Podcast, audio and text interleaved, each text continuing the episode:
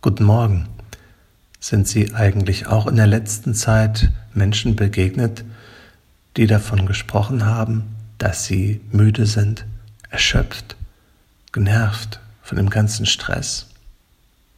Wenn ich so etwas höre, fühle ich mich irgendwie hilflos. Irgendetwas in mir möchte natürlich helfen, möchte dafür sorgen, dass es dem anderen besser geht.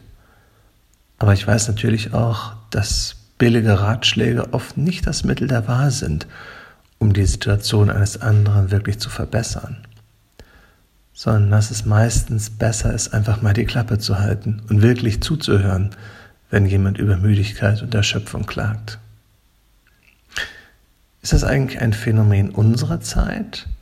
Man spricht ja von einer enormen Zunahme psychischer Erkrankungen wie Depressionen oder Burnout.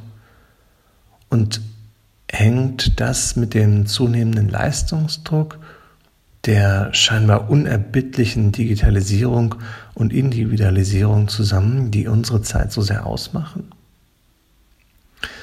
Doch dann muss ich an die Worte von Jesus denken, der vor 2000 Jahren schon gesagt hat, Kommt her zu mir alle, die ihr mühselig und beladen seid. Ich will euch erquicken. Das Gefühl, beladen zu sein mit einer Last, die scheinbar untragbar ist, und das Gefühl, immer noch mehr tragen zu müssen, das ist kein Gefühl nur unserer Zeit, sondern das gab es damals offenbar auch schon. Und da verspricht einer dem zu begegnen.